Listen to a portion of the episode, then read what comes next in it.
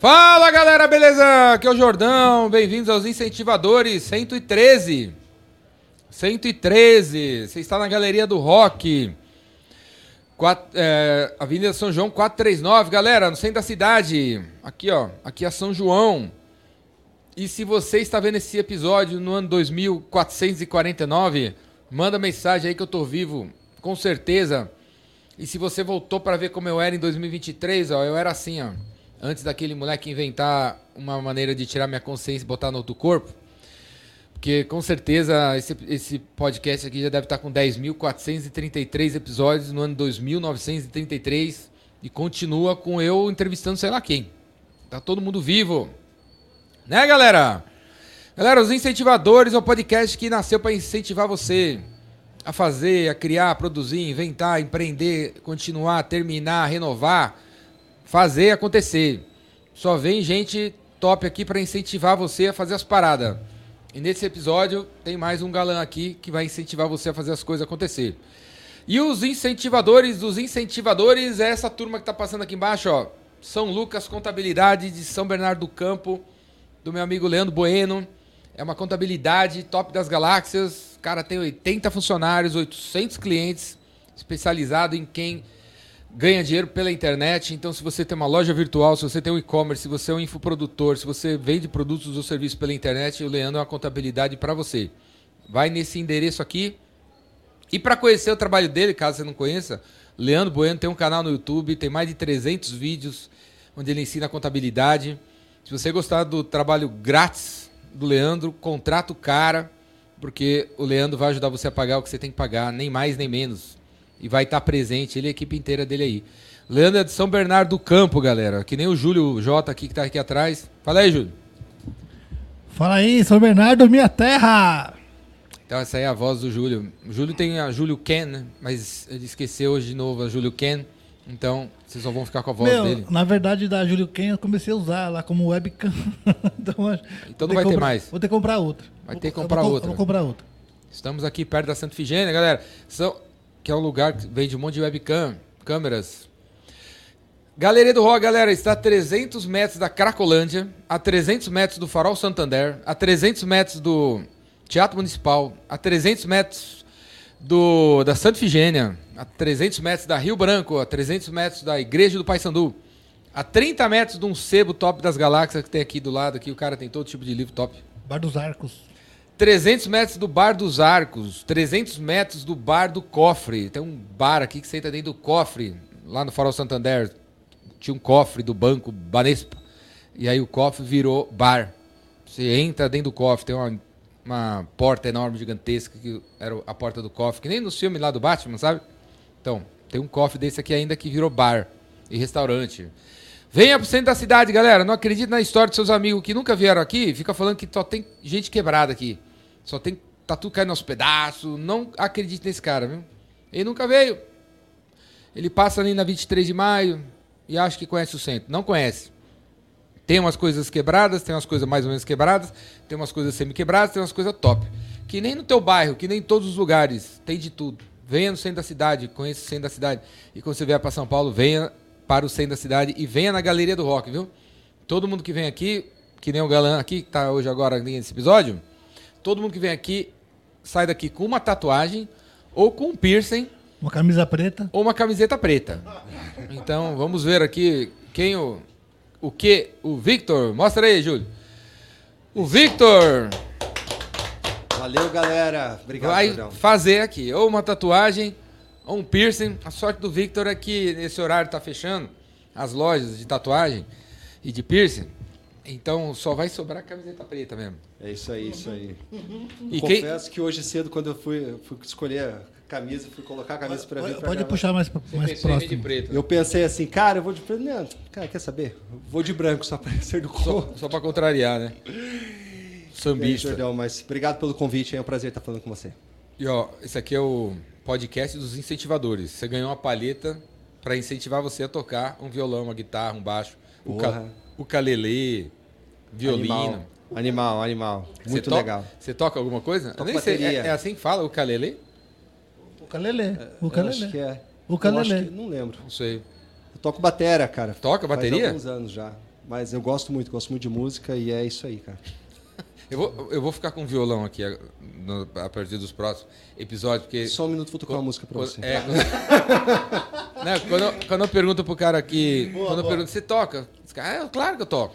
Então, Então toca. aí. Toca aí. É, isso aí, isso aí, cara. Tem que colocar o cara pra fazer. Que nem, é, teve, eu, eu tô copiando um cara no podcast que fez isso daí. Ele fica com o violão, esse cara fala que toca, ele, ele. Aí, toca aí. Não, mas tá desafinado. É, o cara, o cara pergunta. Numa situação bem fácil. Tá afinado, tá afinado. Mas qual que é essa marca desse violão aí? É isso aí, isso aí, cara. Não, Vic- mas é isso aí, cara. Muito bom, muito bom estar aqui contigo. Victor. Victor faz o quê? Samson. Eu sou diretor comercial, sou sócio da empresa Spark. A gente é uma empresa que trabalha na área da saúde. Spark? Sparkia. A gente trabalha é IA de inteligência Como é que artificial. vai- é- S-P-A-R-K-I-A. SPA. R-K-I-A. A gente, com ponto br. é, a gente, exatamente, .com.br. A gente tem o nosso Instagram, que é biocare, underline Sparkia, tá? que a gente começou como biocare e agora a gente tem a Sparkia como a distribuidora aqui no Brasil e a gente busca é, produtos na área médica no mundo inteiro. Fora, a gente é muito conhecido como biocare. Então, a gente associou o nome Sparkia como a, a distribuição aqui no país. É isso aí. E aí vocês distribuem o quê? A gente trabalha na área. é, qual que é o nosso trabalho principal? A gente viaja o mundo inteiro, Jurão. Não, peraí, você falou Pra- da, que o nome Spark é o quê? Significa o quê? Spark é, vem de Sparkle, que é fagulha, que é início, e IA vem de inteligência artificial. Então, como a gente é uma das empresas assim que começou esse trabalho de inteligência artificial na área médica no país e a gente está na vanguarda disso, a gente escolheu um nome que significasse, que simbolizasse o que a gente faz da forma que a gente faz. E aí faz todo sentido para como a gente trabalha, buscando os produtos fora do país, como eu estava falando, a gente viaja o mundo inteiro. Ah, tem uma tecnologia na, na Alemanha que faz todo sentido, que tem a ver, tem match com o mercado brasileiro, faz sentido para o mercado brasileiro. A gente vai lá, faz a pesquisa, busca os seus produtos e traz para o Brasil. A gente faz a parte regulatória, Anvisa, todas essas coisas, e a gente faz a distribuição através de franquias, representantes, dependendo da região e tal, como é, vendedores diretos. Temos uma ampla gama aí de, de pessoas que trabalham na área de vendas e eu sou diretor comercial e toco essa equipe aí nessa, nessa área. Fala aí, quais produtos? A gente tem produto para rastreio cognitivo, como o Altoida, que é um produto suíço. Ele faz tem- uma análise de performance cognitiva do, do teu do paciente, né? Então, às vezes o, o médico ele precisa fazer uma, uma avaliação de como que está o, o processo cognitivo do paciente. Ele quer ver como que está esse paciente, então ele tem esse produto para fazer esse rastreio.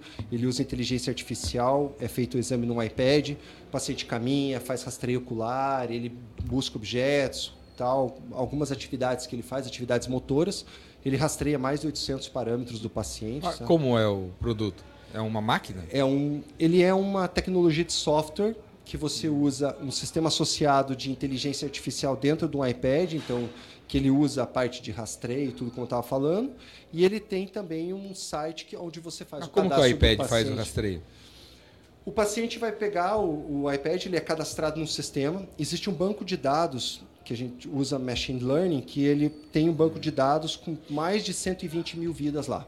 Então, vou dar um exemplo usando você. Por exemplo, o Jordão vai fazer o exame hoje para ele avaliar como que está a parte cognitiva dele. Ele foi no, foi no médico, está com queixa cognitiva e tal. A gente hoje, na verdade, os médicos nem incentivam muito só para quem tem queixa.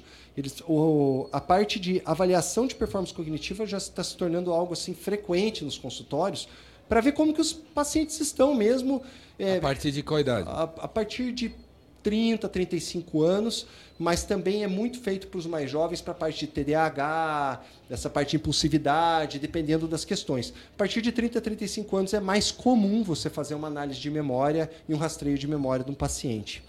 E esse paciente ele É, faz. a- a- essa parte cognitiva é, tá- é memória? A gente fala de memória. Quando que eu devo procurar um exame desse? Quando eu sentir o quê? Cara, eu vou te dar um exemplo. Já Os esqueceu? problemas de memória, eles não começam quando o cara tá por exemplo, não é uma coisa óbvia, tipo assim, nossa, esqueci o aniversário de, né, hoje é meu aniversário, eu acordei e não lembrei que era meu aniversário. Não, não é nada disso. Os problemas de memórias começam com rotinas. O cara, ele vai na panificadora e ele tava que ele faz 20 anos que ele vai nessa panificadora perto da casa dele, na hora de voltar para casa, ele se perde, ele simplesmente não sabe para onde está indo. Cara, o que eu estou fazendo mesmo? Para onde que é? Para cá, para lá? Esses sinais, tipo, você chega em casa, esquece onde deixou a chave, você esqueceu a janela aberta da tua casa. Uma coisa é uma situação pontual, tipo, hoje eu dormi mal, eu tive um péssimo dia, não me alimentei direito, poxa, tive um lapso aqui no trânsito, me perdi, entrei na rua errada. Outra coisa é quando isso começa a se tornar frequente. Aí você tem que avaliar junto ao seu médico. A gente, é, uma coisa que a gente fala muito na, na Spark, nosso trabalho é junto a toda a área de saúde. Nosso trabalho, nós não somos tipo assim, você chega na Spark e fala assim, ah, eu quero fazer um exame. Daí você vai lá na Spark e faz teu exame. Não, você vai ao seu médico e você fala assim, ó, eu conheci, eu ouvi falar de um exame chamado Altoida, né? A L T O I D A, Altoida. Altoida. Isso, Altoida. Eu conheci um exame chamado Altoida e eu gostaria de ver como que funciona, doutor, e se faz sentido para mim. E aí o seu médico, a gente tem mais de 350 médicos no Brasil aí já que aplicam o exame, vai fazer a avaliação sua, sua anamnese, tudo isso, e vai avaliar. Pode ser médico, psicólogo, neuropsicólogo, tem alguns fisioterapeutas ligados à área, de, à área cognitiva, vários profissionais da saúde que trabalham com a nossa ferramenta. E você usando essa ferramenta, você vai fazer um rastreio de 11 domínios cognitivos: memória prospectiva, memória perspectiva, inibição, flexibilidade. São várias questões que fazem parte do desempenho cognitivo. Ah, essa pessoa ela Quais? Quais? É, então, então não é, só, não é só questão de memória. É que a tua questão de memória, tipo, memória, quando a gente fala memória, para um, uma pessoa leiga, você fala de lembrança. Né? Tipo, memória é lembrança, certo? Registro de, de lembranças. Quando você está falando de um rastreio, você tem que avaliar vários pontos dessa pessoa. Então você avalia a inibição, memória perspectiva, memória prospectiva, tipo, como que eu ajo sobre. O que, que é inibição? Assim, a inibição, é quando você tem. como você controla o teu desejo sobre várias coisas, como que você, tipo assim, eu tenho que ir para lá, mas eu acabo vindo para cá. Você sabe controlar o que você tem que fazer. Isso tem a ver com memória quando você está falando, por exemplo, eu estou dentro da minha casa, eu deixo um objeto em cima da mesa e amanhã eu acordo e eu tenho que pegar esse objeto. Vou usar o mesmo exemplo da chave do carro. Você chega todos os dias, você pode perceber que o nosso cérebro é, ele cria rotinas para facilitar a nossa vida. Nós somos pessoas que, mesmo que a gente não queira viver na rotina, quando você vê, você está criando rotinas. Então, no cérebro, você todo dia quando você chega em casa com a chave do carro, naturalmente você deixa no mesmo lugar. Uhum.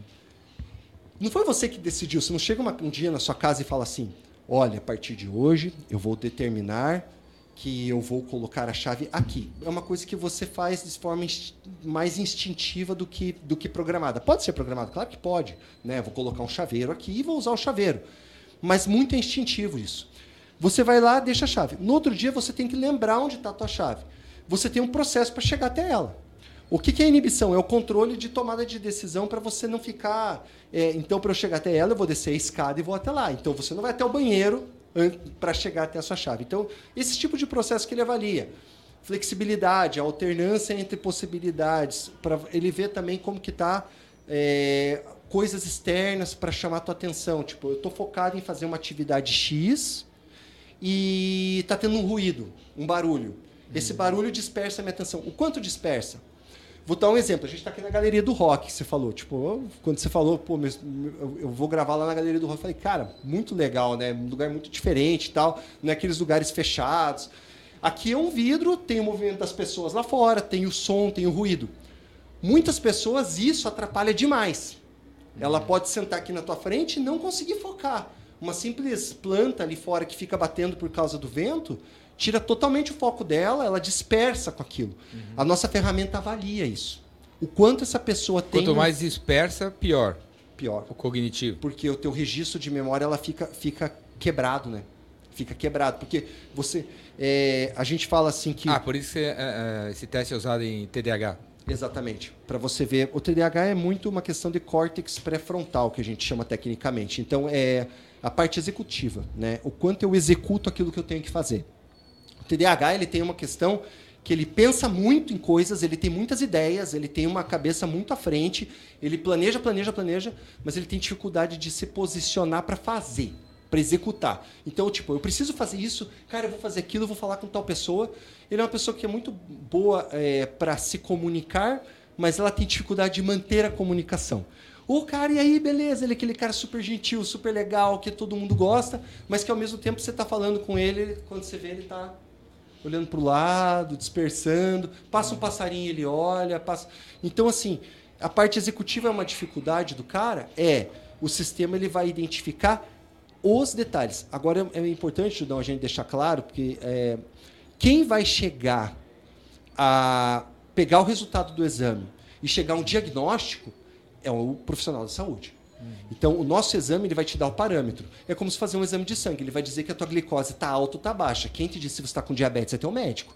Sim. Você não sai do laboratório escrito diabetes, vá tomar tal medicação. Uhum. Não é assim.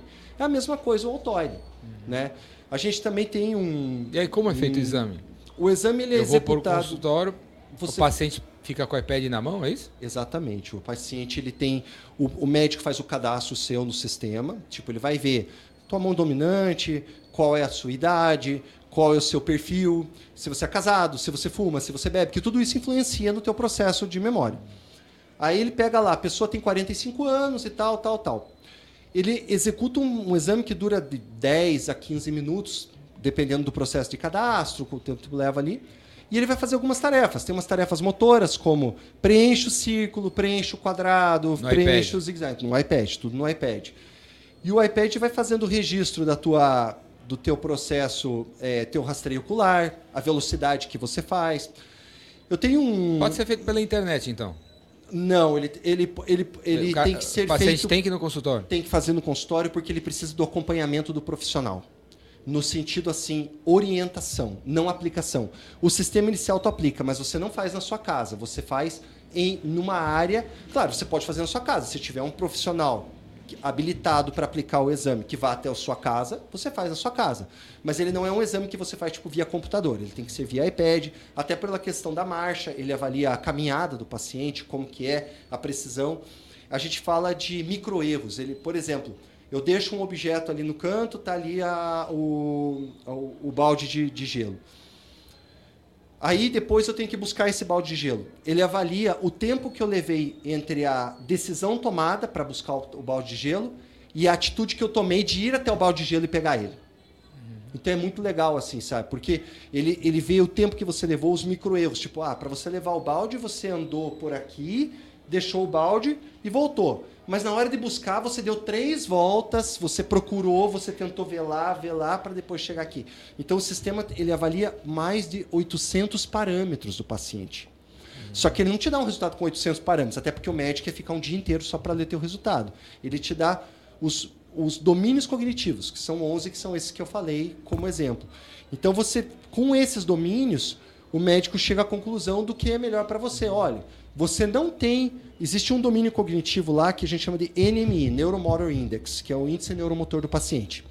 Esse índice neuromotor do paciente, ele tem uma ele prevê a possibilidade de desenvolvimento de demência nos próximos 3 a 5 anos do paciente.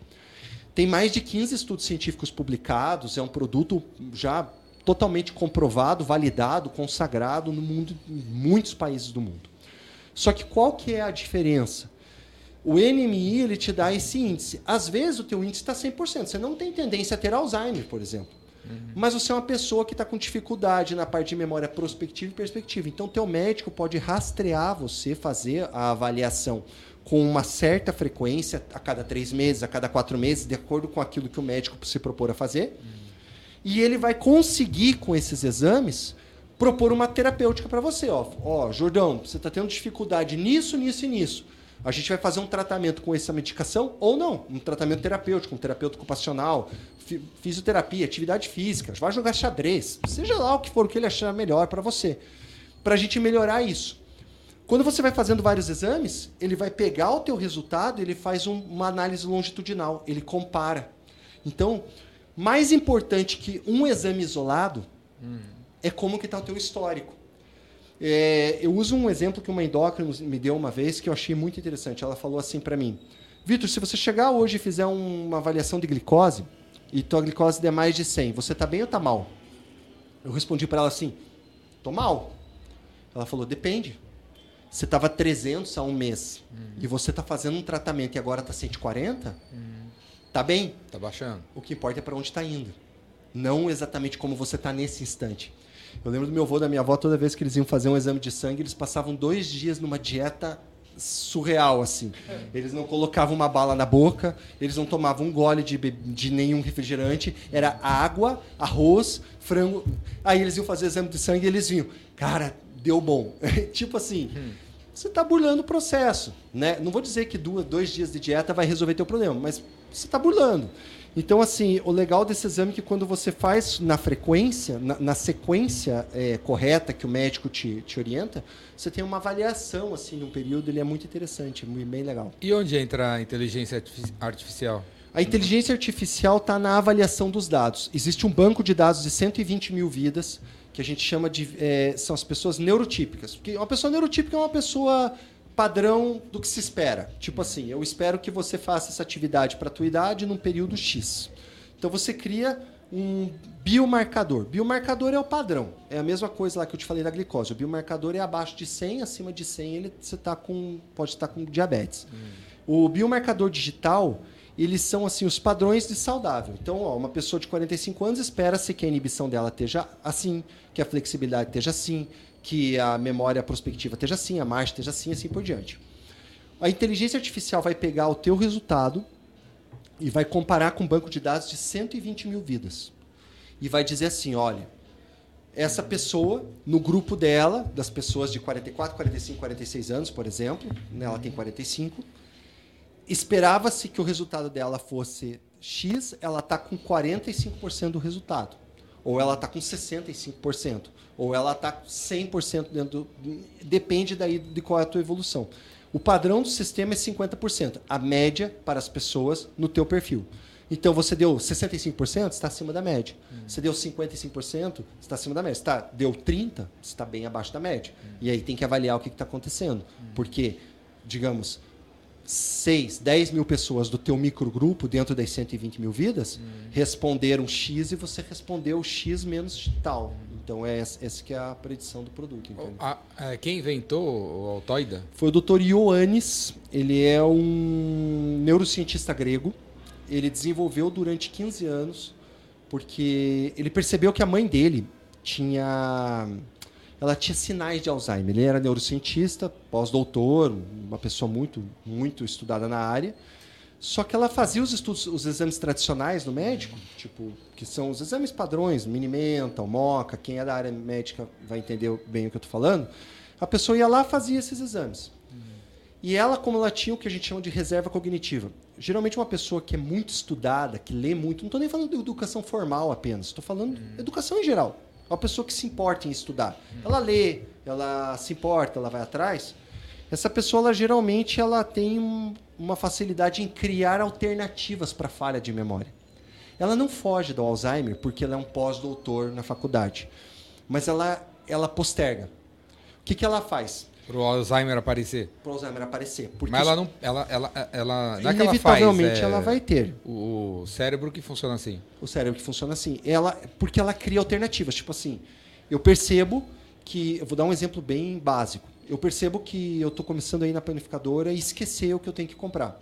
Eu começo a anotar. Eu percebo que se eu anoto uma vez, é, eu não lembro. Então eu começo a escrever três vezes por dia, quatro vezes por dia. Eu começo a fazer um curso de línguas para tentar ativar minha memória e buscar melhor. Eu começo a ler mais livros para eu melhorar o meu vocabulário porque eu sinto que alguma coisa está acontecendo. Essa pessoa se autoestimula muito, porque ela está acostumada a estudar, ela, ela se compreende. A gente chama isso de metacognição, né? o aprender a aprender. Eu sei o quanto eu sei, eu sei como que eu aprendo. Né? Então são processos que você usa para você aprender, você entende. Às vezes você sabe, pô, eu aprendo melhor assistindo vídeos eu aprendo melhor lendo livros ou eu aprendo melhor escutando um podcast. Qual é a tua melhor forma de aprender? Isso é uma coisa que todo mundo tem que se avaliar, né? Qual, como que eu aprendo melhor?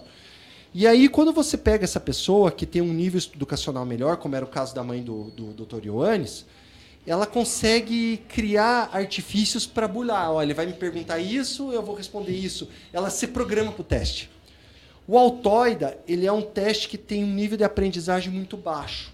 O que é o nível de aprendizagem? Eu, o fato de eu decorar o que eu tenho que fazer. Você não decora, porque ele muda os processos. Uhum. O exame é o mesmo, mas ele te, te aborda de maneiras diferentes. Muda os exercícios. Muda. Então, porque, por exemplo... Sozinho? Automaticamente. Uhum. Então, assim, se eu fizer o exame hoje e fizer, fizer amanhã, é, é, pode o resultado ele vai dar, por exemplo. Os exercícios podem mudar. Podem. Ele pode primeiro mandar você guardar o ursinho, buscar o ursinho, depois no amanhã ele manda você guardar a estrela e buscar primeiro a estrela. No outro ele vai falar para você colocar o coração. É, tanto que a gente tem um, um, sócio nosso lá da empresa que ele faz o exame com recorrência, porque ele é o nosso diretor técnico, o Paulo. E o que, que o Paulo faz? Uma vez, no mínimo uma vez por mês, ele faz o teste. Ele tem um histórico enorme lá dos testes dele. Ele sofreu um acidente de bicicleta uhum. e por, por avaliação ele fez o teste. Ele já tinha feito o teste mais de 10 vezes. Uhum. E o teste dele deu tudo abaixo. Uhum. Por quê? Porque ele teve uma ação externa que influenciou no desempenho dele, cognitivo. Depois ele pegou, começou a a ir para cima, treinar, melhorar e tal, os exames foram voltando. Você pega o histórico dele, você vê bem assim, vai indo reto, reto, reto, cai, volta, continua.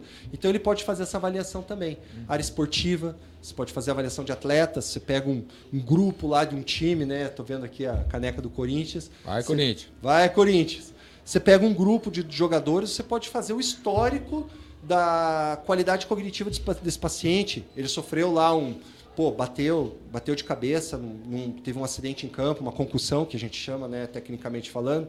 Ele, às vezes você acha assim, ah, não dá nada e tal, que, o cara vai fazer um exame, pô, baixou todo o desempenho. Daí o cara passa três, quatro jogos tendo uhum. dificuldade, o cruzamento que ele nunca errava, ele começa a perder o time de bola, ele cruza errado, acontece alguma coisa. São questões cognitivas que têm que ser avaliadas. Uhum. E o Altoida permite fazer isso. Então é uma ferramenta que tem assim uma uma possibilidade, uma gama de utilizações muito grande, assim, muito grande mesmo, é bem legal. O que é, sugestão você tem para dar para a galera, para mim, para o Júlio, para a gente não ter problema cognitivo no, daqui a pouco e não aumentar, sei lá. Qual que, o que, que tem na vida moderna hoje que tá, tá Cara, pode estar tá danificando o meu cognitivo? Eu precisaria é, dar uma excesso de estímulo regulada. Eu acho que assim uma das coisas assim que hoje é muito comum é o excesso de estímulo. As pessoas, elas, o celular é um grande inimigo, né? A pessoa fica ali pá, pá, pá, pá, trocando tela, vendo coisas. Porque o cérebro ele cansa, ele, ele, ele fadiga. Ele fadiga tanto quanto a perna, os músculos, o braço. É exatamente a mesma coisa. Ele, ele é um vai envelhecendo que nem o, que vai, nem o corpo. Ele vai envelhecendo e você tem que saber como estimular isso. A gente vê quanto muito. Quanto mais você hoje... usa, mais, mais ele desgasta ou quanto mais você usa, mais ele renova? Quanto mais você. Tudo tem um controle. Quanto é esse uso? Eu estou usando com o quê? Eu estou usando é, muito meu cérebro assistindo TV o dia inteiro, ou eu estou sendo um cara equilibrado com o meu sono, com a minha alimentação, com coisas externas que agem diretamente no meu cérebro. Por exemplo, uma pessoa. É, é dormir, dormir. Dormir é fundamental. Quando a gente está tá vivo, o cérebro está funcionando, né? É, exatamente. Você está dormindo, ele está. Tá, ele está descansando. É, ele está descan tá rolando que, alguma coisa no cérebro. Só né? que é uma máquina, né? Igual um carro, né? Se você rodar com ele a 6 mil giros o tempo todo, você vai fundir o motor com 10 mil quilômetros. Então, assim, o cérebro e o teu, o teu corpo também é a mesma coisa, né? Você vê muitos atletas chegando em 50, 60 anos, o cara foi atleta a vida inteira, cara mancando, com dificuldade, cheio de problemas físicos. Por quê? Porque ele usou no ápice ali a, a máquina dele durante um período de 15, 20 anos, quando ele foi atleta, né? Vamos dizer, um, um atleta de, que durou um bom tempo assim. E aí o que acontece? O cara aposenta, ou ele para, ou ele é, muda a alimentação? O que, que ele faz para ele melhorar? Então, assim, a gente tem que saber a parte cerebral como estimular. Sono é fundamental, alimentação é fundamental, você parar e ter um, é, momentos assim de qualidade com o que você gosta. A gente estava falando sobre isso um pouco antes. O que, que você gosta, cara? Pô, eu gosto de correr no parque. Eu não. Eu gosto de sair passear no shopping. Eu gosto de escutar uma música alta, né? Tipo, eu vim escutando Green Day pra cá. Fazia tempo que eu ouvia Green Day. Coloquei Green Day lá. Cara, eu vou ouvir aqui o Green Day. Aí eu falei assim, cara, pô, vou... Então, assim, o que, que te estimula?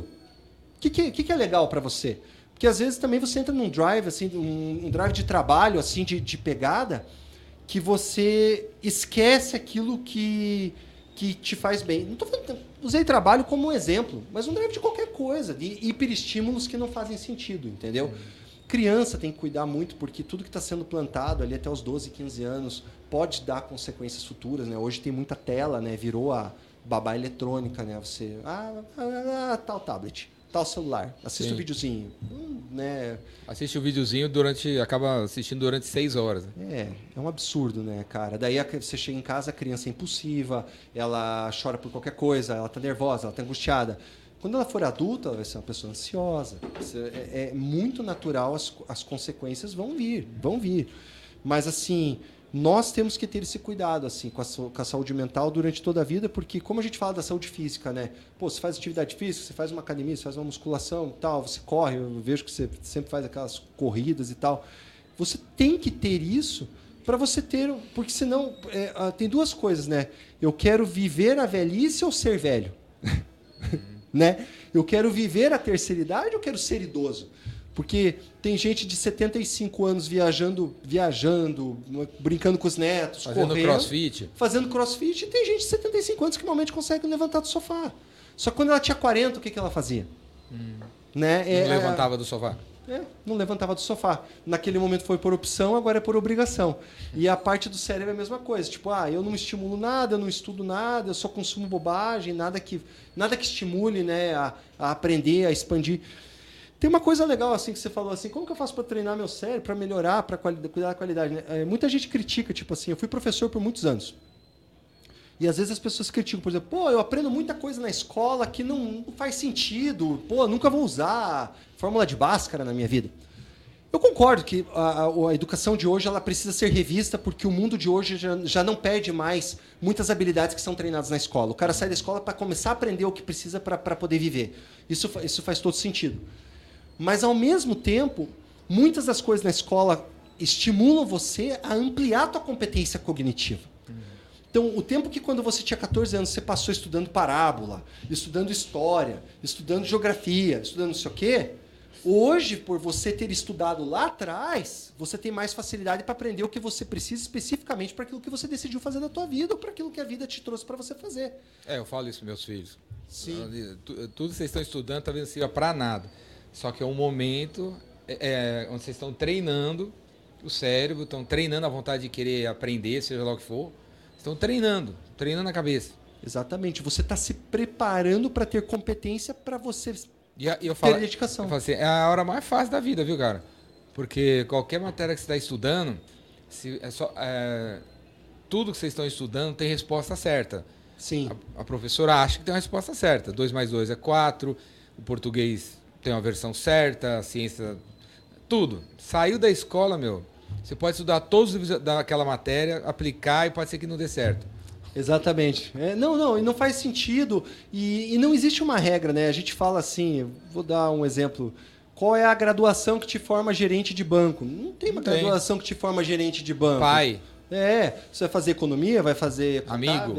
É, exatamente. É, saber ter empatia, né? Entendeu? Saber achar qual é, não, não tem nexo. Então assim, tem coisas que você vai aprender, mas o que você estudou lá, quando você é adulto, o problema é que a gente para. Eu tinha um professor que ele falava assim: "Você desenha bem?" Aí eu falava para ele assim: "Cara, eu desenho muito mal, cara." Aí ele falava assim: "Mas por que você desenha mal?" Eu falei: "Eu não sei, cara, não tenho habilidade para desenhar não." Ele falou: "Sabia que quando você tinha 5 anos, você desenhava muito pior que seus colegas? Não, todo mundo desenhava meio igual. A diferença é que o cara que é um artista continuou desenhando. Continuou indo atrás. Claro, existe um dom e um talento. Eu não estou tirando isso, esse mérito. Mas. Foi estimulado. O que. Exatamente. Talvez. Beethoven tinha um piano. Incentivado.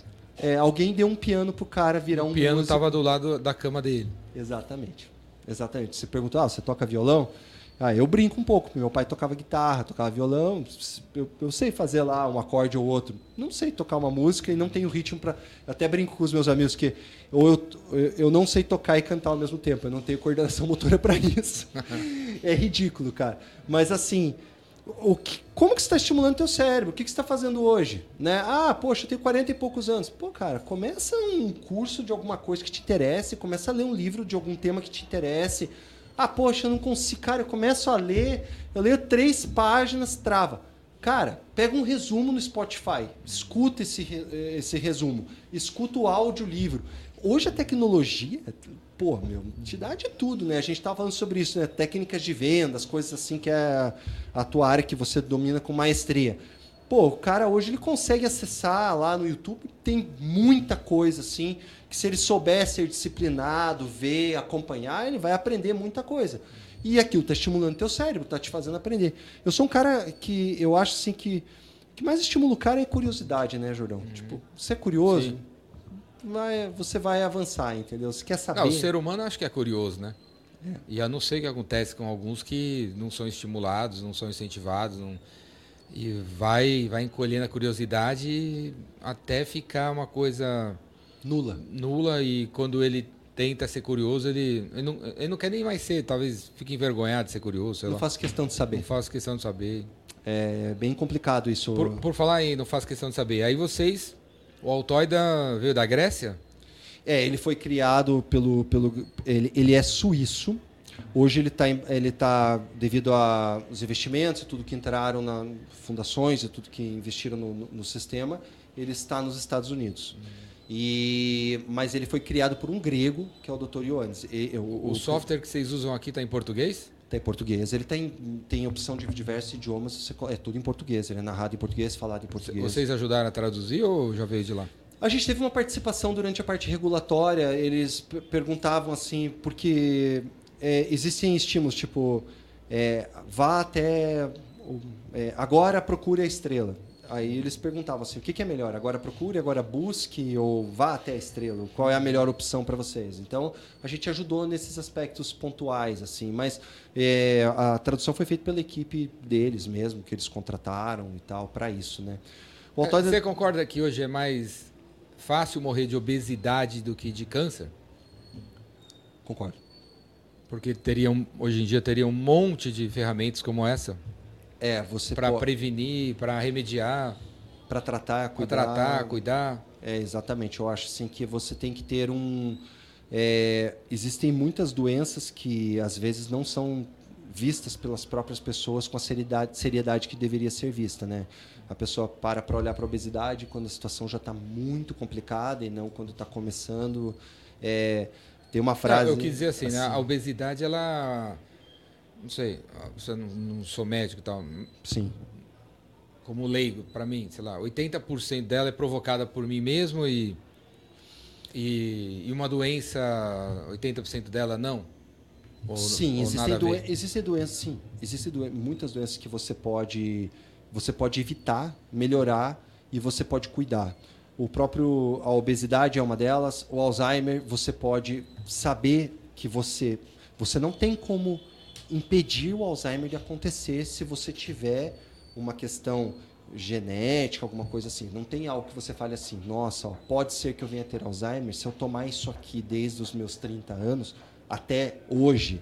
É, estamos em setembro de 2023, como diz você. Se você está assistindo esse podcast em 3.220, né, você pode ser que o que eu esteja falando já esteja obsoleto, mas até esse momento você não tem nada que você faça assim que se diga assim, mas você pode melhorar muito a qualidade de vida desse paciente, você pode melhor, é, fazer com que uma doença que vá surgir tem as etapas, né? A primeira etapa do, do, Alzheimer, que é uma etapa que muito pouca gente é diagnosticada, dura quase 10 anos. Você pode fazer isso demorar muito mais para acontecer. É, você vê uma pessoa de 90 anos, 85 anos, com problemas de memória, pode se tornar, de certa forma, até comum, porque a partir dos 65 anos, a cada 5 anos, é três vezes maior a chance de você desenvolver Alzheimer. Então, dos 65 a 70, 70 a 75, vai triplicando o potencial disso. Mas o que, que você faz? Qual é o estilo de vida que você tem? Daí voltamos ao que a gente falou. Ah, eu jogo bola, eu converso com os meus amigos, eu vou na praça jogar é, dominó, dam... cara, o que você gosta? O que te estimula, né? Mas faça. Agora, com toda certeza, se você ficar em casa naquela rotina, acordo para comer, como para ver TV, vejo TV para ir dormir, e não sai desse ciclo péssimo de saúde, ah, meu, a chance de você desenvolver isso muito mais cedo, ter problemas é, muito mais cedo é muito grande, né? Então, o teu estilo de vida vai, vai determinar isso, com certeza, né? Você falou de obesidade, né? Eu, eu sou uma pessoa, eu sou bariátrico, né? Eu tive problema com obesidade por muito tempo na minha vida e é uma coisa que eu olhei um dia e falei, cara, eu preciso mudar isso. Porque senão, eu, como que eu vou chegar nos meus 60 e 65 anos? Uhum. Aí eu fui lá, tal. Hoje eu tenho um cuidado, um acompanhamento, nutricionista, alimentação, tudo, para quando eu chegar nos meus 60 anos eu estar tá muito bem. Uhum. Né? Então, é, são decisões que você tem uma hora que você tem que olhar para você mesmo e falar, cara, agora é a hora que eu tenho que parar com isso. Né? Fumar, beber em excesso, todas essas coisas que a gente sabe que não fazem sentido para a vida da gente. E aí, mas o Altoida vocês descobriram aonde? Vocês... É, a gente trouxe, a gente descobriu, é, em, a gente, como eu falei no começo, a gente viaja o mundo inteiro, a gente for, participa de eventos, a gente tem relacionamento com grandes empresas do mundo inteiro, né? Empresas de muitos anos da Alemanha, dos Estados Unidos, do Canadá, outros países da Europa. Então a gente vai quase todos os anos para uma feira chamada Médica, que fica em Düsseldorf, na Alemanha, que é a maior feira do mundo dessa área médica, clínica, de produtos nessa área. E eu tenho é, dois sócios, que é o Ronald e o Leonard, que tem mais de 25 anos aí da área da saúde. Eles têm um histórico enorme assim e são conhecidos no mundo inteiro, né? Já viajaram o mundo inteiro, eles são especialistas nesse tipo de relacionamento. Então, eles vêm da área hospitalar, da área da saúde, eles trabalhavam com commodities, com produtos para hospitais e tudo, e eles criaram um grande relacionamento. E os desenvolvedores da Altoida, eles se conheceram e eles falaram, cara, vamos levar para o Brasil. Então, a gente é distribuidor exclusivo no Brasil do, do produto. Assim, é um produto que veio dessa maneira para a gente. E, e que é um, resumindo, é um produto que pode prevenir o Alzheimer pode, uma das funções, uma das funções é prevenir o Alzheimer. Hoje ele, o que ele é mais usado hoje é para você fazer a avaliação de performance cognitiva. O que você mais usa hoje. Então, endócrinos, nutrólogos, neurologistas, psiquiatras usam o altoida dessa maneira. Eu, eu pego o paciente, por exemplo, você vai no endócrino, a gente está falando de obesidade. Você vai começar um tratamento vai mudar a tua alimentação, vai começar a trabalhar com atividade física, vai começar a trabalhar com várias coisas que fazem sentido para você. O que, que ele vai fazer? Automaticamente tua área cognitiva vai melhorar. Você vai diminuir o consumo de porcaria, vai parar de comer muito doce, vai diminuir carboidrato, provavelmente alguma coisa assim. Não estou falando a favor ou contra nenhum tipo de dieta, só estou citando alguns exemplos. Aí você mudou a tua dieta, você para uma dieta que o teu médico te orientou você vai ter uma melhora física, é natural que tome, tenha uma... Pergunta para uma pessoa que perdeu 10 quilos. Como que está teu desempenho no trabalho? Ele vai falar que está melhor. Você está dormindo melhor? Tô. Né? É, você está acordando mais disposto? Tô. Então, automaticamente, você vai trabalhar melhor. Antigamente, não tinha como mensurar esse processo. Como é que está o cara na área cognitiva dele? Aí o altoida está sendo muito usado por essa área nesse sentido. Eu vou pegar esse, esse eu vou pegar esse paciente, ele chegou hoje para a primeira, primeira consulta, eu faço um exame, daqui dois a três meses ele perdeu 5 quilos e tal, rodo mais um exame, uhum. e o médico tem como mostrar para o paciente como que está o desenvolvimento dele. Uhum. O psiquiatra vai começar um tratamento com medicação para ansiedade, um ansiolítico qualquer, ou uma medicação para depressão. E o endócrino, porque tem esse exame, ele pode cobrar por esse exame, né? É um exame. Ele pode, ele pode Quer colocar... Dizer, é uma receita que o cara não tinha antes. Exatamente. Além de melhorar o serviço. Exatamente. Ele melhora. O, o principal é ele ter um produto que entra num protocolo para ele que faz todo sentido para o processo total. Uhum. Ele pode, é, claro, é um exame assim como você paga para fazer um exame de sangue, você paga para fazer um exame neurológico, né, normal. Mas fica totalmente a critério do médico se ele quer oferecer como parte do tratamento, se ele quer usar isso para como um, um, produto que ele tem na clínica dele a parte, ó, o paciente é, concordou em fazer o exame, ele vai fazer o exame, Hum. ou ele vai colocar num protocolo, fica totalmente à vontade para ele. Sim, mas, mas Pra- ele é um exame. um médico profissional da área médica que tá escutando o podcast, eh, chegar na Altoida, ele faz. Como é que ele. Ele vai no site? sparkia.com.br. Lá tem muitos dados sobre os exames. Ou entra no nosso Instagram, biocare underline Sparkia. Lá também tem muitos dados, tem Vai em relatos de muitos médicos. E pode entrar em contato direto com a gente pelo site. Vai lá. Aí ele compra gente- direto de você. ele agenda lá e daí uma, uma pessoa vai atender ele, vai explicar, pode ser, ah, eu sou, eu tô aqui no Ceará, eu quero conhecer, eu tô não sei aonde. Além de eu ter pessoas que podem atender localmente em vários lugares, a gente atende muito online os médicos, né? Hoje a tecnologia veio, a gente faz lá via Zoom, via Google Meetings, a forma que for. E como é a, comer- a comercialização? É, é pago por exame ou por uma mensalidade? Você uma tem, vários, é, você tem vários pacotes que o médico escolhe, o pacote anual de exames, que ele tem um, um volume de 170 exames que ele pode usar, ele tem um pacote mensal que ele pode escolher, ele vê o pacote que faz sentido para ele lá, de volume, de acordo com o volume da clínica dele, ou aquele volume que ele espera trabalhar com o exame, e ele se adequa, a, a- a- ele vê qual produto se adequa melhor para ele e vê é, essa questão.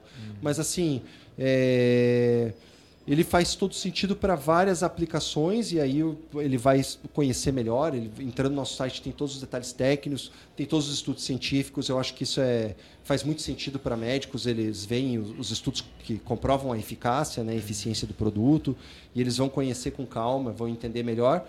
E aí um consultor nosso pode atendê-los e explicar tudo de uma forma bem, bem interessante. Sim, ele vai entender tirar todas as suas dúvidas. Além do Altoida, que mais vocês estão vendendo? A gente tem um produto chamado Braster. Ele é um produto para rastreio de mama, para avaliação de câncer de mama. Ele é um produto de triagem clínica.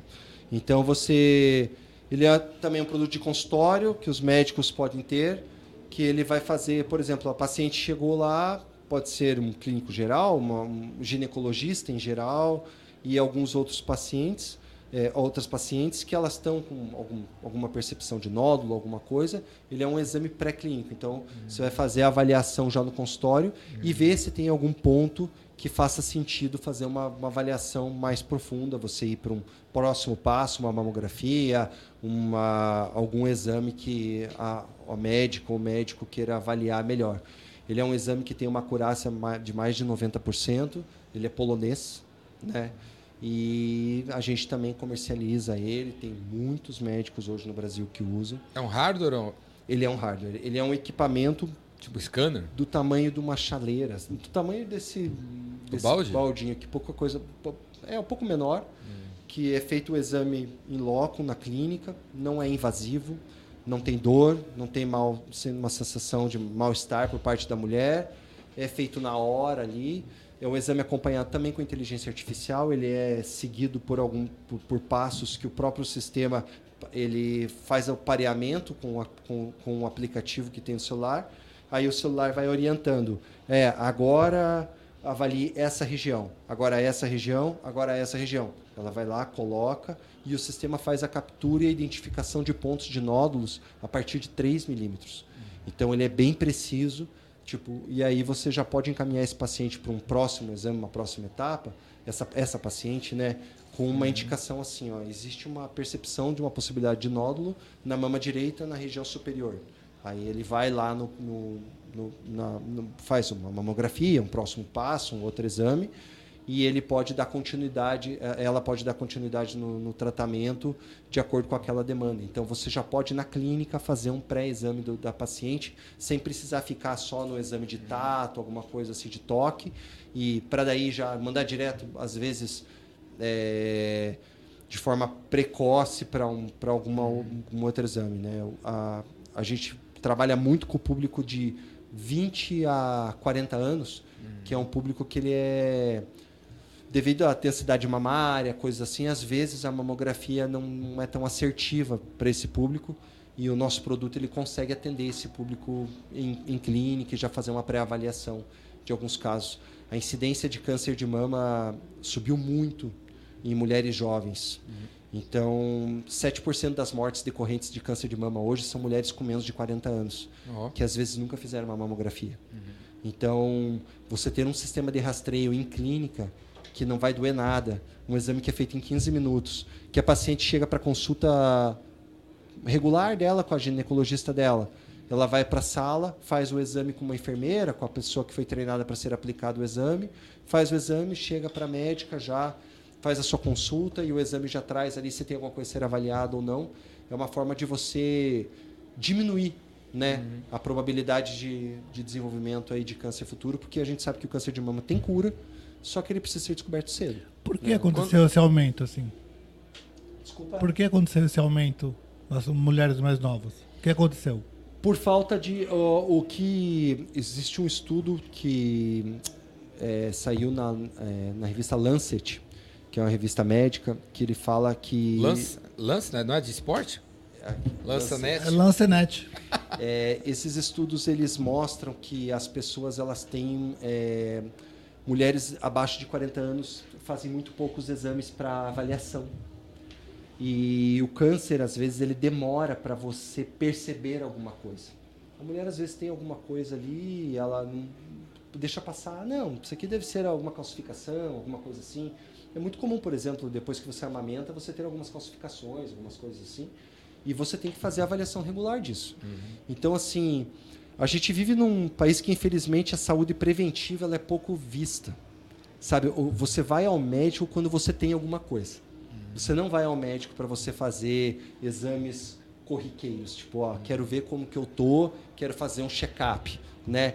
Tipo, quantos amigos de 45, 50 anos você conhece que tem uma frequência de ir no médico e falar, eu vim fazer um check-up, eu vim dar uma avaliada, né? Nos O Estados- Léo, o Léo é cheio dos check-up, né? o Léo é, ele é o mestre dos check-ups, né? Ele adora fazer um teste, um exame, conhecer um médico novo, ele vai em todos os lugares.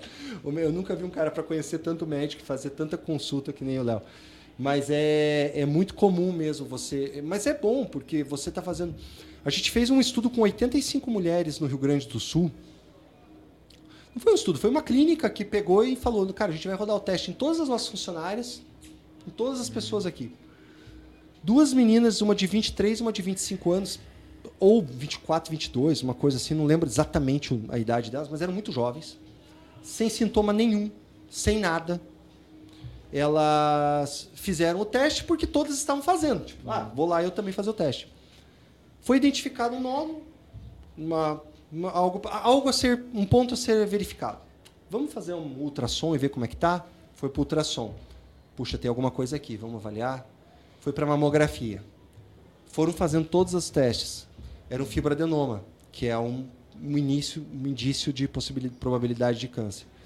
É, elas jamais, elas não tinham a menor noção, a menor percepção.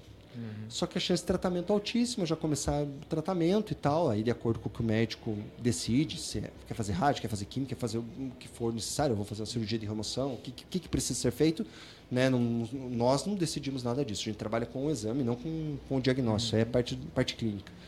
E, e foi identificado. Então, assim, isso mostra que, poxa, tem que ser recorrente.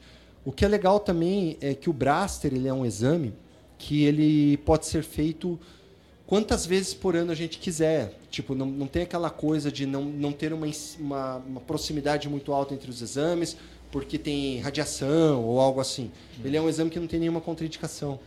Então, tipo, se a mulher quiser a cada dois, três meses avaliar, Fazer. é, faz parte. Principalmente se você tem casos na família de câncer, tudo é extremamente indicado. Né? Eu tenho uma tia que desenvolveu um câncer com 35 anos e ela descobriu precocemente, ela acabou falecendo de câncer aos 50 anos, mas ela conseguiu viver 15 anos fazendo tratamento entre indas e vindas, aí foi, aí deu metástase, aí não teve o que fazer. Mas por quê? Porque ela descobriu de certa forma cedo, ela conseguiu controlar. Muitas pessoas conseguem até a, é, curar, tratar. Então, é, vai tratamento. O nosso foco na Sparkia é trazer produtos que façam sentido nessa com associando tecnologia produtos que já sejam usados lá fora, em vários países, então não é Validados. validados. A gente não traz nada para o Brasil que não sei que ah, ah, isso aqui foi um produto que foi inventado ontem, anteontem. Vamos ver o que, que vai dar. Vamos levar para o Brasil fazer um teste. Não, não tem teste. A gente não testa nada aqui não. Quando, a gente quando, quando você chega nessa feira, na. Como é que chama? médica. Quando, quando, quando ela acontece? Ah, esse ano vai ser de 13 a 16 de novembro. É em novembro, sempre em novembro. Ela Quando é- você, quando você chega lá, você fica assim, besta, assim, com a quantidade de inovação que tem? Não, é surreal. É a maior feira do mundo. É uma coisa surreal. É cheio de assim. startups? Cheio, cheio, cheio, cheio Porque- de produtos, é- mas muita coisa que ainda está em período Embrião. assim, embrião. Porque a gente buscando aqui, investidores. a- a- aqui a gente às vezes, não, tem, uma- tem gente que fala assim, a indústria médica, as farmacêuticas e tal, a meta delas é manter a gente doente, criando pílulas, não sei o quê, não sei o quê, não sei o quê. E, mas, mas, por outro lado, numa feira dessa aí, você ficaria com uma outra impressão, assim, que tipo a indústria médica não está tentando salvar a gente? Ou, os- ou as empresas que estão lá não são as empresas que fazem os remédios? Não, não, é, lá são mais... Os, é, pi- as- os remédios que eu digo são as pílulas. É. Não, sim, sim, sim. A, a parte de medicação, assim, existe assim uma, uma, uma- acredita-se, né, que muita coisa ainda é fruto de, ah, eles não tra ele já existe um tratamento para isso, mas não faz sentido para a indústria farmacêutica lançar porque vai parar de vender tal medicação, tal medicação, tal medicação. Não Mas- é verdade isso. Eu não acredito. Eu Não existe essa Vitor, teoria da conspiração. é uma teoria, para mim é uma teoria da conspiração. Mas é, tem até um- uma série que lançou na Netflix há pouco tempo aí que fala sobre isso, né? Eu não me lembro o nome agora, mas acho que é a indústria do, a indústria da dor. Acho que é. Stranger Things? A indústria da dor. É, a indústria da dor. É, que fala um pouco sobre essa história. Eu não tive oportunidade, por- oportunidade de assistir ainda, mas eles falam sobre isso que existem algumas coisas que já teriam tratamentos mais eficientes, mas que ainda não foram lançados. Mas eu trabalhei muitos anos na indústria farmacêutica. Para você lançar um medicamento, não é assim, ah, o Darth Vader descobriu uma medicação nova e ele testou na mãe dele, no pai dele.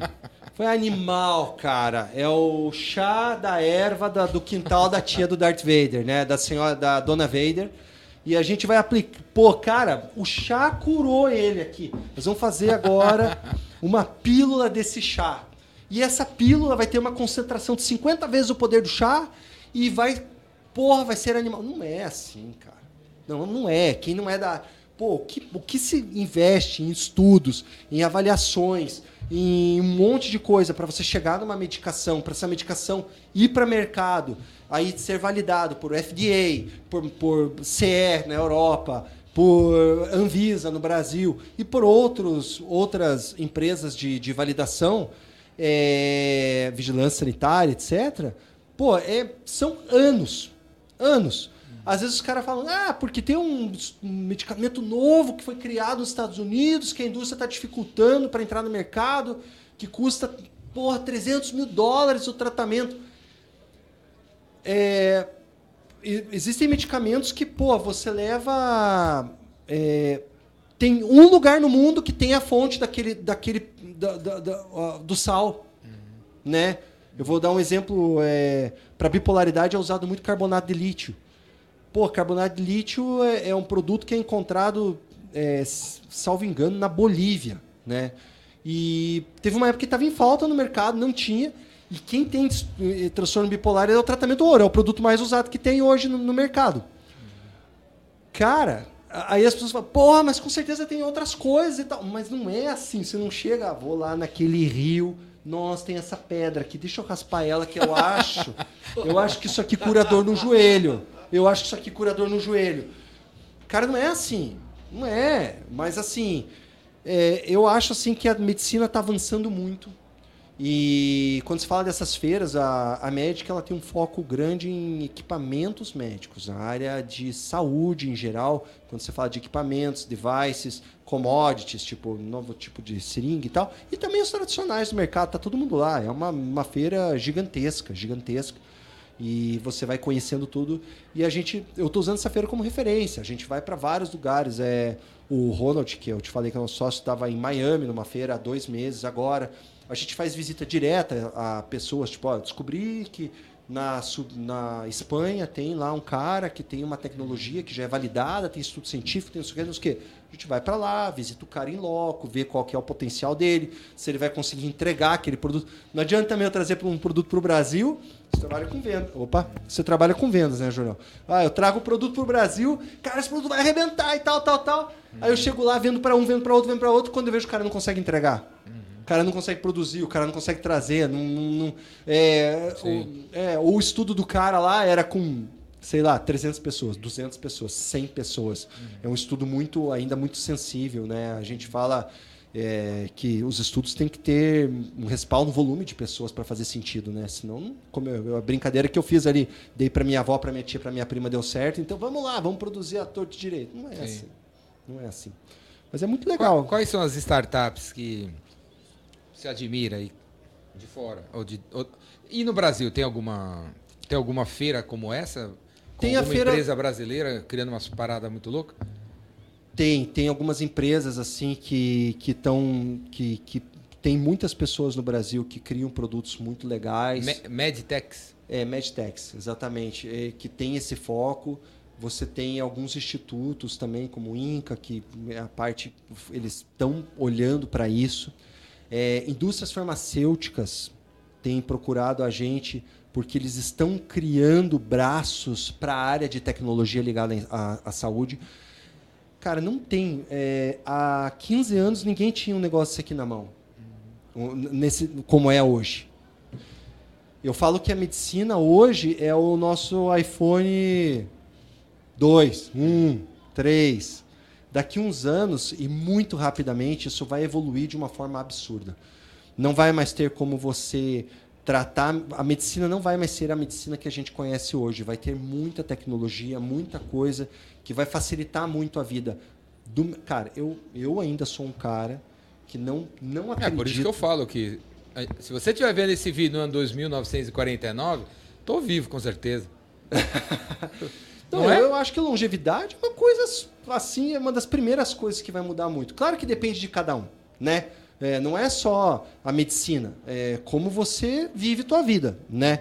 E genética também pesa, né? Existem pessoas que têm uma genética, tipo, todos os meus avós viveram é, mais de 88, 90, 92 anos, né? O, o, o vô do Léo faleceu agora há pouco tempo com 99 e a avó dele está com acho que 95 anos e está lá. Então é uma genética assim animal, né? Tipo de longevidade.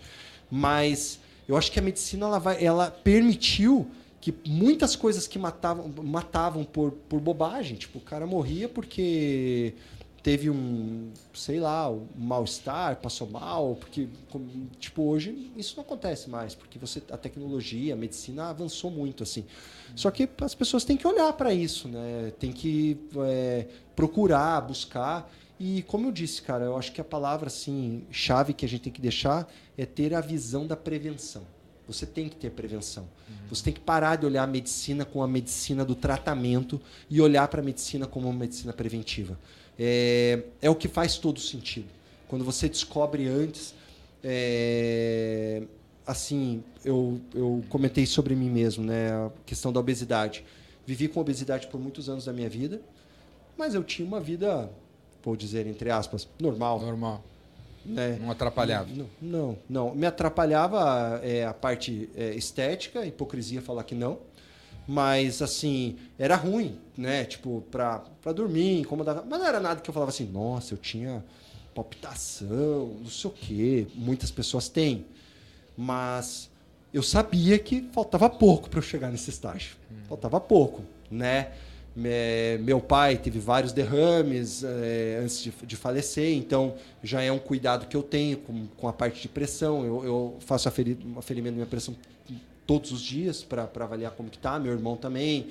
Então, assim, eu acho que você tem que ter esse olhar. O problema é que a pessoa ela não quer tratar doença, né? Ela, ela, não quer olhar para isso. Ninguém quer, ninguém quer falar assim, será que eu tenho alguma coisa? Eu vou dar uma olhada. Mas é, não estou falando para você tratar doença, trate a saúde. Uhum. Né? Trate a saúde. Cuide da saúde, faça o que é preventivo. Cuide da tua cabeça, como está a tua mentalidade, como que tá. Eu acredito muito nisso também, que é muito da cabeça do cara. Tipo assim, é, eu sou um cara que eu penso muito assim que você atrai aquilo que você acredita. Se você acredita que tudo vai dar errado, tudo vai dar errado, cara. Sim. Né? Eu, eu- acho que você é um imã para aquilo que você crê. Você já viu que a pessoa que, tem, que morre de medo de assalto vive sendo assaltada? Sim. É, é, cara, você é um imã, cara. Entendeu? O cara que morre de medo de câncer acaba tendo câncer.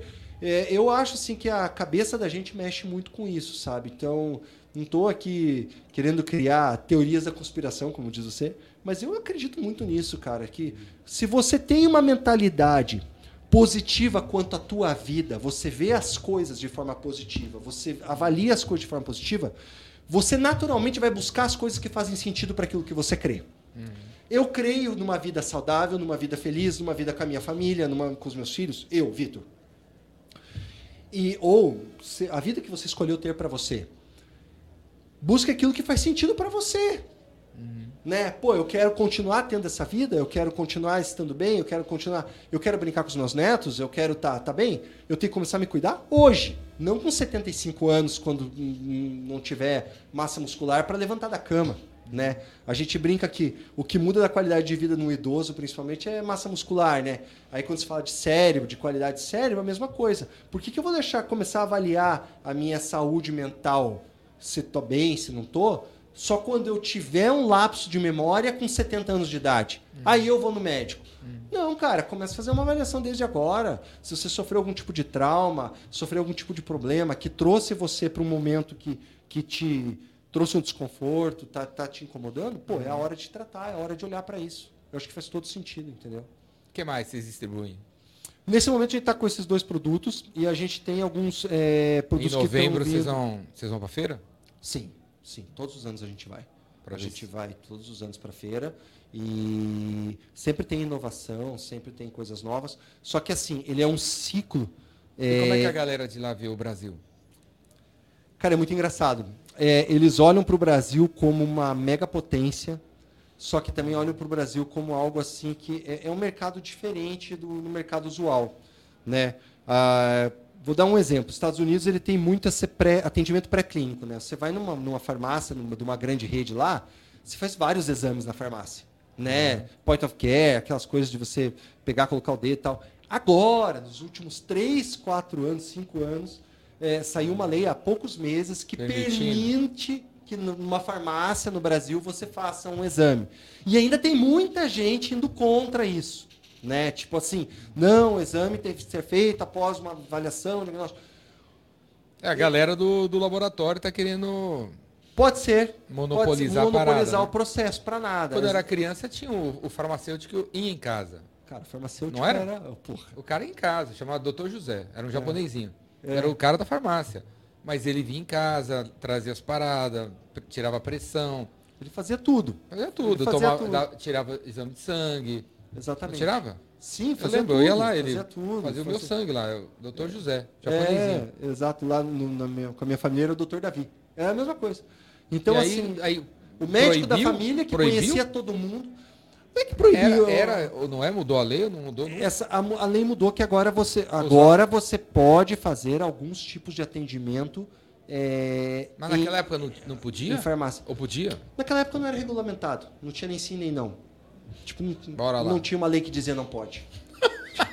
Bora É, lá. Então, assim, é, enquanto ninguém disser não pode, pode. né? Então, agora sim, é, vai muito também da. De, é que também tem outra coisa, né? Hoje você mudou muito a medicina, né? Senão a gente acaba desqualificando a área médica. E não, de forma alguma esse, esse é nosso nosso foco. Se especializou e não, é, É, não seria qualquer farmacêutico. Hoje que poderia você tem fazer. muito mais espe- especialistas nas áreas, pessoas que fazem o- esse cuidado e o farmacêutico ele tem um foco muito em o que faz sentido para o diagnóstico que o médico deu.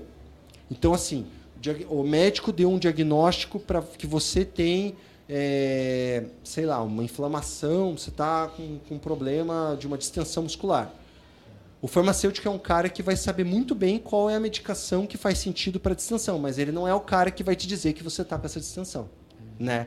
Sim. Então é, é você saber fazer esses complementos, né? tudo que faz sentido. Uma coisa que eu acho que faz sentido, que a galera bateu muito pé, por exemplo, antibiótico. Né? Antes era liberado, até uns 10 anos atrás, você comprava, você ia na farmácia e comprava amoxicilina à vontade. Só que é um medicamento que o público ele vai começando a viciar na, na, naquela, naquela terapêutica e ele para de fazer efeito, a bactéria evolui muito, é, começa a se tornar uma bactéria resistente e aquele tratamento para de fazer efeito. Daí ele vira um problema populacional. Você tinha um medicamento X que tratava a doença Y que não está mais funcionando porque começou a tomar a, a se tomar demais aquilo. Então, é, quando eles colocaram na mão do médico, começou a ter o controle, você pelo menos hoje o médico olha para você e fala: você tomou amoxicilina nos últimos X meses? Pô, o teu filho a gente trouxe aqui, então vamos trocar o antibiótico.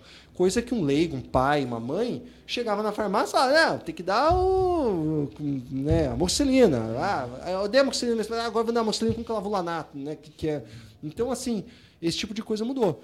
Por isso que eu falo assim que o nosso, o, o nosso foco, o nosso foco na Sparkia é trazer produtos que ajudem nesse processo preventivo, que facilitem é, esse olhar médico. Hoje tem uma, uma áreas médicas que estão focando muito para a medicina preventiva, estão hum. tendo esse, esse olhar, né? E, e, eu acho que é uma mentalidade que no Brasil ainda tem que você falou voltando, né, para o que a gente começou a nossa nossa conversa.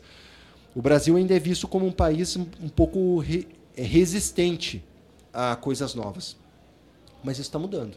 Está uhum. vindo uma nova, uma nova geração aí e muitos médicos também mais antigos que têm um olhar forte para isso, que gostam de ver o que está vindo de novidade, o que está mudando. Ainda tem aquele médico que eu faço assim, sempre fiz assim, tal, tal, tal, e é, síndrome lá de Gabriela. Gabriela, né? Eu nasci assim, eu vivi assim, eu morri assim. É, exatamente. E tem, e tem, né? Tem o médico que vai te prescrever, né? E, geralmente as mesmas coisas por muito tempo e beleza. Mas tem hoje está vindo uma geração assim que está tá mudando muito a, a, mentalidade. Existem escolas de medicina que às vezes chamam a gente para ir lá para falar do, do, dos nossos produtos para uma turma de, de formandos em medicina, tipo uma turma que está no terceiro, quarto ano, porque o professor aplica no consultório dele uhum. e ele quer que a gente vá lá e fale do produto para os para eles. Dali estão saindo 30, 40, 50 médicos que já estão tendo acesso a isso antes mesmo de se formar, já tem noção que isso existe, que isso funciona, como que é, como que não é. Isso é legal. Isso é, é legal. Minha filha está fazendo medicina. Olha só. Está no segundo ano. Show de bola. E ela já tem ideia de qual especialidade ela quer fazer? Ela quer ganhar dinheiro. Ela quer ganhar dinheiro. Ela entrou no É um Google. ótimo começo. Ela foi parar lá porque ela entrou no Google quando tinha 15 anos e quais são as profissões que dão mais dinheiro? Ela botou na cabeça que é medicina. Aí Sim. ela entrou na medicina e fez outra busca no Google para ver quais as especialidades dão mais dinheiro. E... Então ela tá tá, tá focada nisso, mas não, ela mas ela ela adora. Ah, é. Ela é, adora. Eu acho que a, medic a medicina, medicina, É, uma, é uma área que tem uma remuneração acima da média de mercado e todos sabem disso, não é segredo nenhum. Mas. Não é bem assim, né? Tem um monte de médicos. Não... É. Não é não? É, exatamente. É, eu, mas eu acho assim que é uma. É, tá o rico. cara é responsável pela vida das pessoas no sentido de identificação, diagnóstico, avaliação. Então, assim, faz sentido para o quanto esse cara vale para o mercado, entendeu? No meu, no meu ponto de vista pessoal. Então, eu acho que faz sentido pela responsabilidade que ele tem, pelo nível de, de compromisso com a vida. Ele tem um compromisso Sim. com a vida, né? Pô, né? Um diagnóstico mal feito, uma, algo impreciso. Então, para mim, existe uma nobreza, como qualquer profissão, tem, os, tem as pessoas que, que não praticam de forma adequada, tem as pessoas que brilham, que se destacam, e tem as pessoas, é, como diz, medíocres, né? Comum. medianas, comuns. Comum. É. Mas isso é em qualquer profissão, né? Sim, em então, em todas mas que a medicina é, um, é algo assim que brilha meus olhos, é uma coisa que eu gosto, admiro demais. Tenho muitos amigos médicos, muitos amigos médicos. É, eu acho que faz todo sentido e é isso aí, cara. Tem que ser, parabéns para ela aí que, pela decisão dela. Eu acho que faz todo sentido. Minha filha também quer fazer medicina, tá com 15 anos uhum. e ela tá nessa nesse estágio. Ela, uhum. Só que ela é aquela menina, ela tem foto com 5 anos com jaleco, era o dia da profissão na escola. Uhum ela já ia com um jalequinho, com estetoscópio de plástico, falava assim: Eu vou ser médica. Ela decorava em casa o textinho. Eu quero ser médica para ajudar as pessoas e não sei o que. Não sei o que. Faz todo sentido. É uma coisa que ela sonha há anos já. Não, minha filha também. Quatro anos de idade também. Tem vídeo dela, eu entrevistando ela, falando que queria ser médica e tal. Sempre quis ser médica. Nossa, é muito legal. Eu acho que é uma profissão que, que diferencia um pouco das outras que a tomada de decisão, eu quero ser médico, eu quero trabalhar na área de saúde, parece que ela vem cedo. Muitas outras profissões o cara resolve, tipo. É, é, é difícil uma pessoa que você quer. Um, pergunta pro seu médico aí, né? Você que está assistindo. Pô, doutor, quando que você decidiu Sim. que você queria ser médico? Dificilmente o cara vai falar, não, eu estava no terceirão, no terceiro ano do ensino médio, eu tinha lá meus 17, 18 anos. Foi lá na, na USP escolheu um dia eu falei, onde eu... cara, quer saber? Eu vou fazer o, o, vestibular mais difícil que tem, entendeu? O mais concorrido de todos. E passei, ah, tô aí, cara, né, né, virei, sei lá, qualquer especialidade que seja, e tô aí, cara, ninguém é assim. Todo médico que, que você vê, você vê que seja para o lado até do negócio, eu tenho uma clínica, eu tenho um hospital, eu não sei o quê, ou minha família é uma família de médicos. 90% dos filhos de médicos que eu conheço quiseram Sim. ser médicos. É, é uma coisa que vem assim de, de coração mesmo. Parece que o cara nasceu para aquilo, ele quer aquilo, ele busca aquilo a vida inteira. Meus amigos que são médicos, que eu te falei que eu conheço desde a infância, desde que a gente estava lá, sei lá, no quinto ano do ensino médio, ensino fundamental, eu já falava, não, eu vou ser médico, eu quero fazer medicina. Então, uhum. beleza. Eu também, meus amigos médicos também eram assim. É... Oitava série, sétima série, sexta série já falava. É, você é médico. Você é, é médico. Aí alguns vão para a área administrativa da área médica, outros. E é assim, cada um segue seu. Mas é muito legal, é uma, uma profissão muito, muito nobre, assim, eu acho que faz muito sentido. Mas é um mercado assim que a gente gosta muito. É, a gente tem muita proximidade com todos os médicos, amigos, donos de hospitais, clínicas, grandes hospitais que usam nossos produtos. Então, assim. E que o... pedem para vocês também, imagina. Pedem, pedem. O Ronald. Eu, eu li uma matéria, não sei em que jornal, não sei em que revista. É, a gente sai. Vocês não muito... poderiam trazer? Sim, sim. É, muitas matérias que a, a, gente sai em muitas matérias. A gente, sai, a gente já saiu em rede não, nacional. As novidades, né? As novidades. Mais. E daí. O médico que acompanha as novidades lá de fora. Ah, sim. Vários médicos. Tem não médico... vira para você e fala, pô, você viu que saiu lá na não sei aonde, em Bruxelas? Tem... Vocês não vão uhum. trazer, não? Exato. Eles fazem isso. Tem médico, tem um médico de Minas Gerais, doutor Nicolas, ele é muito. É, virou um amigo, ele é um cliente que virou um amigo nosso, né? Tem muitos clientes que viram amigos da gente. E o doutor, ele, ele liga pra gente e fala assim: Cara, fui pra Alemanha num congresso, vi não sei o quê, fui pra não sei aonde, vi não sei o quê. Vocês têm que ir lá ver aquilo e tal, tal, faz todo sentido. Eu acho que vocês podiam trazer. A gente tem um, um, um, um como se fosse um comitê assim de amigos médicos que quando a gente tem alguns produtos que já tem um, um, um NDA, já está encaminhada a negociação, porque lógico, a gente não sai abrindo. O pessoal, estamos trazendo tal produto, o que vocês acham? Né? Claro, tem concorrência, ninguém é bobo no mercado, né? Sim. Uh, a gente reúne com alguns colegas, a gente tem é, também alguns é, conselheiros muito, muito, muito bons na nossa empresa, pessoas assim que tiveram muito sucesso na sua vida, tanto na área médica quanto na área, na área, na área de saúde, quanto de outras áreas também, que são pessoas que sentam com a gente, a gente traz para a mesa, ó, estamos pensando nesse produto, o mercado endereçado é esse, nosso foco comercial vai começar por aqui, faz sentido para isso, isso, isso. Digamos assim, é, meu, meu problema é esse, existe uma solução em tal lugar que está sendo resolvido assim, quero trazer para o Brasil. Mas no Brasil a gente vai adequar assim, assim, assim. Ótimo. Por exemplo, o Altoida mesmo, uhum. é, tem países que usa ele pela própria indústria farmacêutica para validar novas medicações. Uhum. A indústria farmacêutica usa o Altoida para fazer o acompanhamento do desenvolvimento cognitivo de todo mundo que está participando de um estudo de um novo medicamento para a área do sistema nervoso central, por exemplo, para ver se aquele medicamento traz efeitos colaterais, como que ele funciona, como que ele não funciona. É extremamente, amplamente usado assim mundo afora. Uhum. Então, assim, é, esse tipo de coisa a gente vai avaliando e vendo, ah, faz uhum. sentido, não faz sentido, assim por diante. Vitor, quem foram os grandes incentivadores da sua vida até agora?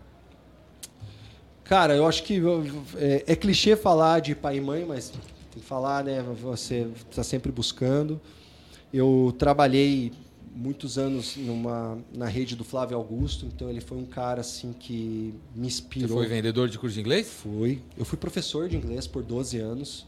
Eu fui franqueado da WhatsApp uhum. há anos atrás e tenho muitos amigos lá ainda. E ele é um cara assim que me inspira muito a parte de mentalidade e tudo mais. E eu acho que são assim pessoas é, e a área assim de, da saúde assim tem muitos médicos assim que me inspiram muito para você buscar e estar tá sempre melhorando e indo atrás de novos produtos e coisas assim nessa área também. Trabalhei também numa grande indústria farmacêutica que tenho muitos amigos lá também que me incentivaram muito assim a vir para essa área. Você dá um, a gente brinca do plot twist, né, cara? Chegou uma, uma época da minha vida que eu saí totalmente dessa área de ensino, migrei para a área de vendas, me apaixonei por isso, entrei de cabeça, né, há muitos anos já. E, e sempre trabalhei nessa área da saúde, gosto muito e é isso aí. É muito é. Você se reinventou algumas vezes, pelo jeito, né? Ah, sim. Foi franqueado? Fui, fui, fui. Fui franqueado. Professor? Peguei, a fase... É, comecei minha carreira como Trabalhou professor. no mercado corporativo. É, agora está empreendendo. Estou empreendendo. Estou empreendendo. Eles me convidaram para participar do projeto e eu vim com tudo, vim de cabeça. E estamos aí 100% investindo nisso, porque é uma coisa que eu sempre quis. Eu venho de uma família de empreendedores, meus avós eram comerciantes, meu pai teve empresa metalúrgica, tudo. Então é uma coisa assim que. São Bernardo? Sempre... Meu pai, não, era em Curitiba. Curitiba, Curitiba.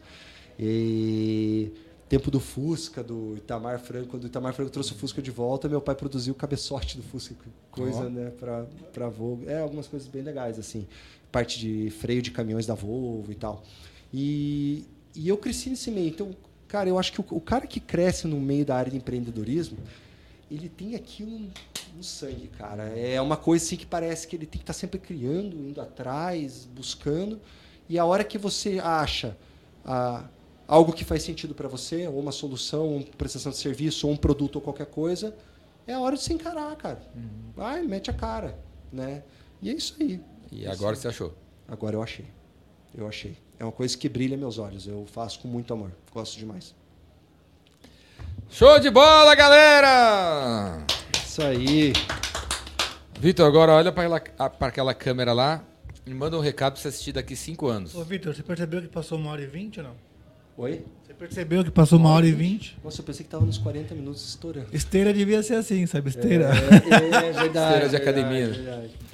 Olha para aquela câmera lá e manda um recado para você assistir daqui cinco anos. Cara. Daqui cinco anos você vai se encontrar. Então você vai mandar uma meta para você cumprir. Vai lá. Aquilo que você sonhou de ser referência na área de saúde e tecnologia, de ser uma pessoa reconhecida com autoridade nessa área, e aquilo que você sempre quis na parte de, na parte de saúde, aconteceu, deu tudo certo, está arrebentando, tua empresa está em todos os lugares. Qualquer pessoa da área da saúde conhece, conhece, sabe, já ouviu falar de você. É isso aí. Show de bola. Vitor, quer falar alguma coisa que você não falou? Quero agradecer, agradecer a oportunidade. Você é um cara que eu sigo há muito tempo. Cara, prazerzaço, assim, né? A gente fica até ansioso, né? Pô, falar com o Jordão lá, caraca, né? Tipo, é, é muito legal estar do outro lado da câmera, tipo, você, aquele cara que você assiste em casa, assim, que tua filha passa na frente da televisão e fala, pai, de novo esse cara, pai, o que que é esses livros atrás dele? Pai, o que que tá acontecendo? Pai, por que que ele tá sempre de preto?